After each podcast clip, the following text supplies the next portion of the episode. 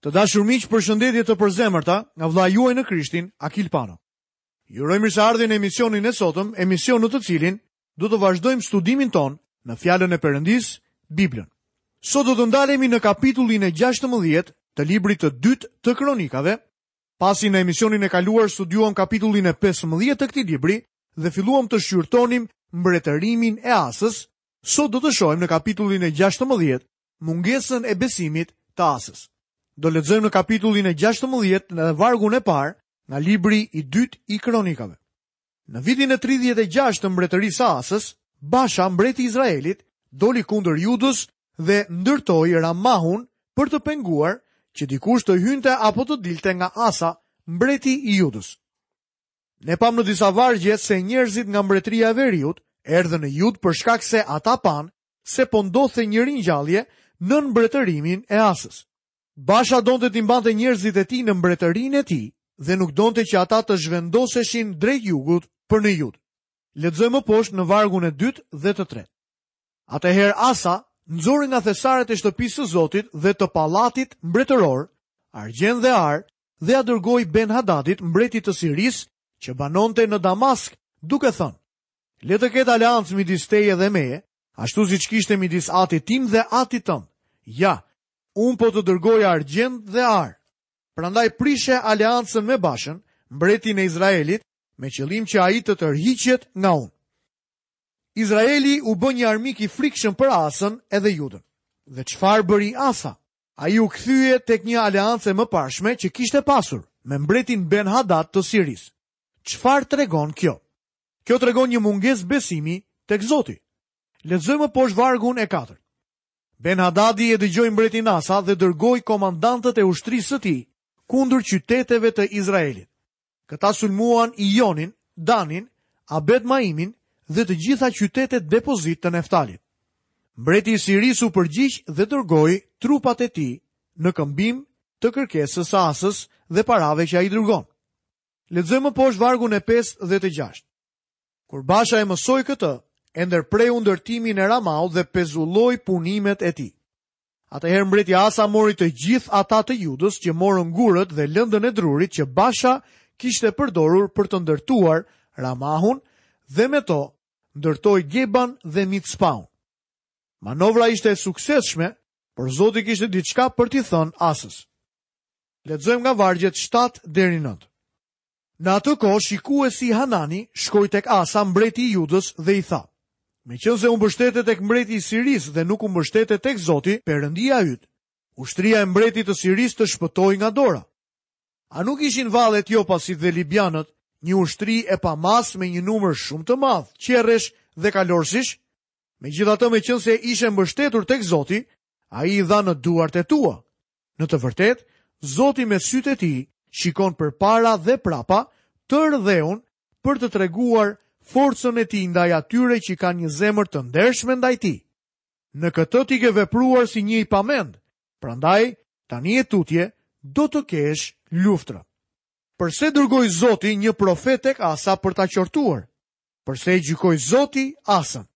Për shkak të mungesës së besimit të tij tek Zoti. Ura e tretë që ne duhet të kapërcejmë për ringjalljen është besimi tek Zoti dhe jo tek metodat, jo tek njeriu, jo tek një kishë, jo tek një sistem, jo tek një organizatë, por tek Perëndia. Ringjallja kërkon besimin tek Zoti. Kur Basha u ngrit kundra Asës në luftën civile, Asa u kthye tek Ben Hadadi i Sirisë, armiku i lashtë i Izraelit. Hanani e kujtoi atë se ai kishte çdo provë që Zoti ta çlironte atë. Perëndia kishte dorëzuar në duart e tij ushtritë e etiopasve dhe libianëve. Në këtë pikë kritike, Asa tregon një mungesë besimi. Ne duhet të kuptojmë qartë se edhe pse ekziston një akt besimi që na shpëton, Shfajësimi me anë të besimit, në momentin që ne vendosim besimin tonë tek Jezu Krishti, ne jemi të shpëtuar. Jeta nuk merr fund me shpëtimin tonë. Miqtë e mi, ne duhet të jetojmë me anë të besimit. Pali u shkroi këto fjalë besimtarëve romakë. Në fakt, unë nuk kam turp për ungjillin e Krishtit, sepse ai është fuqia e Perëndisë për shpëtimin e cilitdo që beson, më parë judeun e pastaj grekun, sepse drejtësia e Perëndisë është zbuluar në të nga besimi në besim, siç është shkruar, i drejti do të jetojë me anë të besimit. Çfarë do të thotë që drejtësia e Perëndisë është zbuluar nga besimi në besim? Kjo do të thotë që ne jemi të shpëtuar me anë të besimit dhe ne duhet të jetojmë me anë të tij. Hanani i tha Asës, Në të vërtetë, Zoti me sytë e tij shikon përpara dhe prapa, tërë dheun për të treguar forcën e tij ndaj atyre që kanë një zemër të ndershme ndaj tij. Kjo do të thotë që Zoti kërkon burra dhe gra që të besojnë tek ai. A dëshiron të jesh një person që beson tek Perëndia? Nuk dua të them që të bëhesh fanatik, por që mund t'i besosh Zotit në bazë të dëshmisë së mirë dhe solide të fjalës së tij. A e di ti që ti nuk mund ta kënaqësh Zotin nëse nuk beson në të? Fjala e Zotit thotë që pa besim është e pamundur t'i pëlqesh atij. Autori i letrës së Hebrenjve na tregon se jemi të rrethuar nga një re e madhe dëshmitarësh. Për shkak të kësaj, le të hedhim tej çdo barrë dhe mëkatin që na qarkon vazhdimisht. Kë mëkat? Mosbesimin. Shkruesi i Hebrenjve vazhdon të thotë, le të rendim me durim në udhën që është përpara nesh. Nuk mjafton vetëm të shpëtohemi me anë të besimit, por ne duhet të jetojmë me anë të tij. Shumë njerëz pretendojnë se janë të krishterë, por jetojnë si armiq të Krishtit. Lexojmë më poshtë në vargun e 10. Asa u indinjua dhe e futi në burg sepse ishte zemëruar me të për këto gjëra. Në këtë kohë Asa u soll egërsisht dhe me disa njerëz nga populli. Kjo është e habitshme. Asa nuk e pranoi qortimin. Përse? Sepse nuk e besoi atë. Ai nuk pati besim të vërtetë dhe varësi tek Zoti. Të jetosh pa Zotin do të thotë të vdesësh shpirtërisht. Nëse jetojmë pa Zotin, ne nuk mund të përdoremi prej tij. Tani do të shohim se Zoti e goditi atë me një sëmundje. Lexojmë vargun e 12. Në vitin e tridhjetë e nëntë të mbretërimit të tij, Asa u sëmur nga këmbët dhe sëmundja e tij ishte shumë e rëndë. Por gjatë sëmundjes së tij, ai nuk kërkoi Zotin, por iu drejtua mjekëve. Zoti e goditi atë me një sëmundje që ishte serioze dhe në fund u bë kritike. Ai iu drejtua mjekëve. Kjo nuk është diçka e gabuar. Çështja është që ne të gjithë në këtë situatë duhet t'i kthehemi Perëndisë. Asa në të vërtetë duhet të ishte kthyer tek Zoti.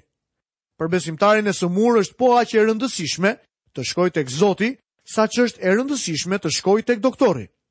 Jo vetëm që e besoj këtë, por jam një provë e gjallë e asaj që Perëndia është besnik. Autori më praktik në Testamentin e Ri ka thënë: A është i sëmurë ndonjë nga ju? Le të thërrasë pleqtë e kishës dhe ata të luten përmbi të. Dhe le ta lyejnë me vaj në emër të Zotit. Ai tha se duheshin bërë dy gjëra. E para ishte lutja, kthimi tek Zoti, thirrja e emrit të Zotit. Dhe e dyta, vajosja e të sëmurit me vaj. Ky nuk ishte një veprim ceremonial, nuk ishte një veprim fetar. Ai ishte një veprim mjekësor. Ai po thoshte se ata duhet të thërrisnin Zotin dhe doktorin. Kjo gjë është diçka praktike. Problemi me Asën ishte që ai thirri doktorin, por jo Zotin. A nuk është e habitshme të shohësh një njeri që përjetoi ringjalljen, por që tani nuk po ecën me Zotin dhe nuk po jeton me anë të besimit? Miqtë mi, të jetosh me anë të besimit do të thotë të kesh besim tek Perëndia. Kjo do të thotë që ne i marrim problemet dhe shqetësimet tona dhe i hedhim tek ai. Besimi pranon çdo përgjigje që Ai na jep, sepse Ai dëgjon dhe i përgjigjet lutjeve tona sipas mënyrës së Tij. Ai ndoshta mund të mos përgjigjet ashtu siç duam ne, por do të përgjigjet sipas vullnetit të Tij. Ti mund të jesh i sigurt për një gjë, nëse i çon gjërat e tua tek Ai, atëherë do të jesh në vullnetin e Tij. Nëse je në vullnetin e Perëndisë, kjo është përgjigja më e mirë që mund të marrësh, madje më e mirë se ajo që ke kërkuar. Lexojmë poshtë vargjet trembëdhjetë dhe katërmbëdhjetë. Kështu Asa pushoi bashkë me etërit e tij dhe vdiq në vitin e dyzet e një të mbretërisë së tij. E varrosën në varrin që ai kishte hapur vetes në Qytetin e Davidit, e vendosën mbi një shtrat plot me aroma dhe me melheme të ndryshme të parfumuara, të përgatitura sipas artit të parfumierit dhe dogjën një sasi të madhe prej tyre për nder të tij. Ndërsa do të vijojmë me kapitujt e mëposhtëm, do të shohim ringjalljen gjatë mbretërimit të Jozafatit. Kjo pjesë regjistron periudhën e dytë të ringjalljes së madhe. Kjo ishte shumë më e madhe se ringjallja e Asës. Jozafati, biri i Asës, ishte një njeri që u përdor mrekullisht nga Zoti. Kini parasysh se kronikat japin perspektivën e Zotit për periudhën e mbretërve dhe regjistrojnë atë që Zoti quan të rëndësishme gjatë mbretërimit të këtyre njerëzve. Lexojmë nga kapitulli 17 i librit të dytë të kronikave, vargun e parë. Në vend të tij mbretëroi i biri Jozafat, që u fortifikua kundër Izraelit. Kjo do të thotë që ai e forcoi mbretërinë e Judës ndaj Izraelit, mbretërisë së veriut. Lexojmë më poshtë në vargun e dytë. Ai vendosi trupa në tërë qytetet e fortifikuara të Judës dhe garnizone në vendin e Judës dhe në qytetet e Efraimit që ati i tij kishte pushtuar. Në kapitullin e mëparshëm folën për luftën midis Judës dhe Izraelit. Jozafati po merr masa për të mbrojtur mbretërinë e tij. Lexojmë në vargun e tretë. Zoti ishte me Jozafatin sepse ai eci në rrugët e para të Davidit, atit të tij. Ai nuk kërkoi Balin. Vini re se thuhet se ai eci në rrugët e para të atit të tij, jo në kohën kur Davidi ishte plak, por kur ai ishte një mbret i ri dhe i besonte Zotit. Lexojmë vargun e katërt dhe të pestë. Por kërkoi Perëndinë e atit të tij dhe eci sipas urdhërimeve të tij dhe jo sipas bëmave të Izraelit. Prandaj Zoti e përforcoi mbretërinë në duart e tij. Tërë Juda i çonte dhurata Jozafatit dhe ai pati më shumë pasuri dhe lavdi. Në Testamentin e Vjetër, një shenjë e aprovimit të Zotit ishte begatia materiale. Tani do të shohim lëvizjen që ndodhi në lidhje me mësimin e fjalës. Lexojmë vargjet 6 deri 9. Zemra e tij u forcua në rrugët e Zotit dhe ai hoqi përsëri vendet e larta dhe asherimet nga Juda. Vitin e tretë të mbretërisë së tij, ai dërgoi krerët e tij Benhail,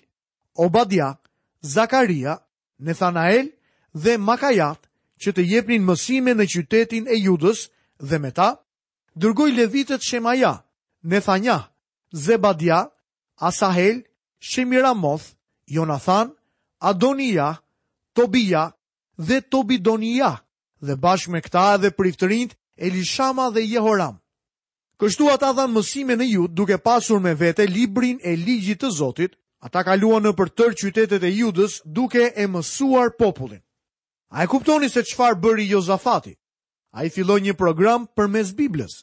Në atë kohë nuk kishte mjete moderne komunikimi, kështu që atyre u duhej të shkonin personalisht atje. Jozafati dërgoi levitët. Ata mund të ishin me qindra apo me mijëra. Ata përhapën në të gjithë mbretërinë fjalën e Zotit, Miku im, kjo është rruga për tek ringjallja. Për aq kohë sa kisha nuk kthehet tek fjala e Zotit, nuk do të ketë ringjallje të vërtetë. Të gjitha lëvizjet si jashtë, ashtu dhe brenda kishës do të jenë të padobishme nëse nuk janë të mbështetura në fjalën e Zotit. Në ditët e sotme ndodhin gjëra të mrekullueshme. Disa prej tyre janë brenda kishës dhe disa të tjera janë jashtë saj.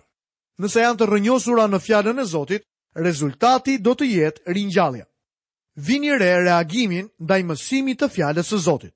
Lexojmë në vargun e 10 deri në vargun e 12. Tmerri i Zotit zuri të gjitha mbretëritë e vendeve që ishin rreth e qark Judës dhe kështu ato nuk i shpallën luftë Jozafatit. Disa nga filistenjtë i çuan Jozafatit dhurata dhe një haraç në argjend.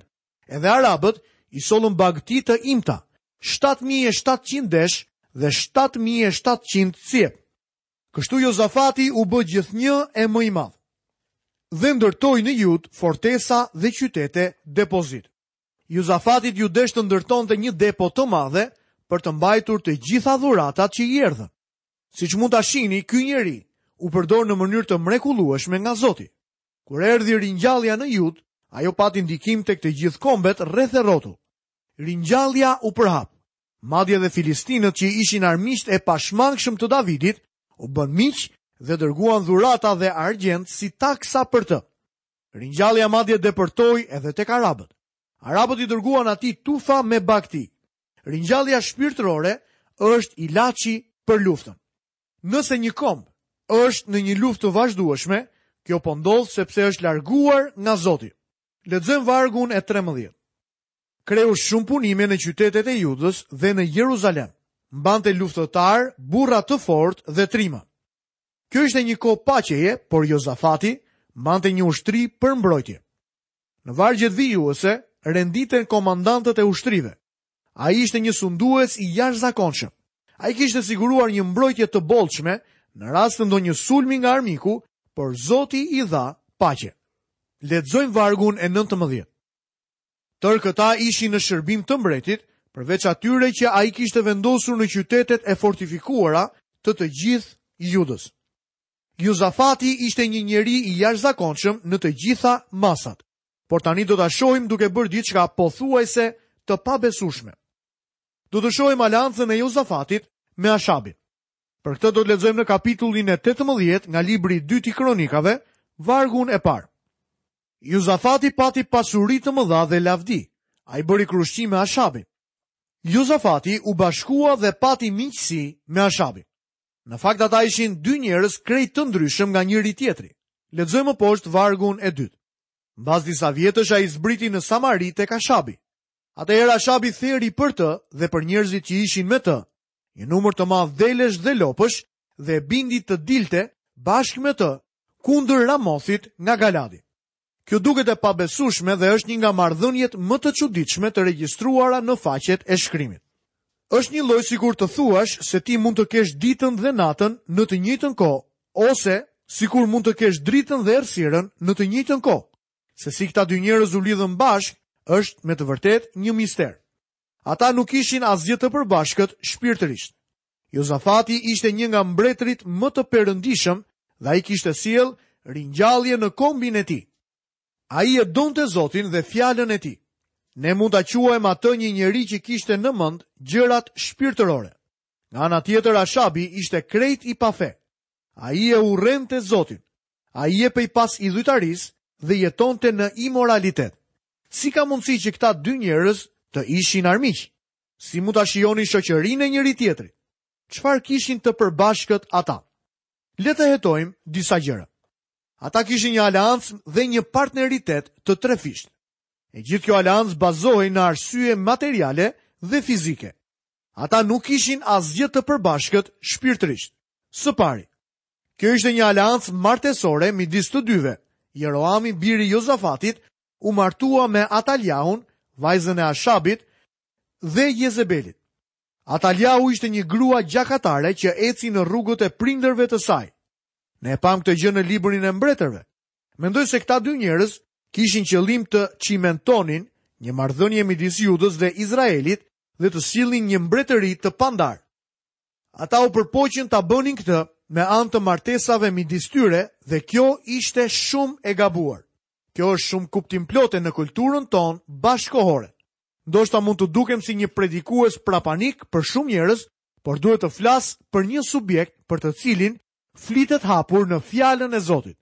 Këtu në Tiranë përqindja e divorceve është më e lartë se në qytetet e tjera të Shqipërisë. Edhe pse nuk jam i autorizuar në këtë fushë, ekziston një fushë për të cilën mund të flas qartë dhe me zë të lartë. Një besimtar dhe një jobesimtar, një i krishterë dhe një jo i krishterë nuk duhet të martohen në asnjë mënyrë. Djali i Jozafatit që vinte nga ringjallja e nxehtë u martua me vajzën gjakftohtë të Ashabit dhe Izabelës. Kjo solli tragjedinë. Në fakt, Kjo pothuajse i dha fund linjës së Davidit.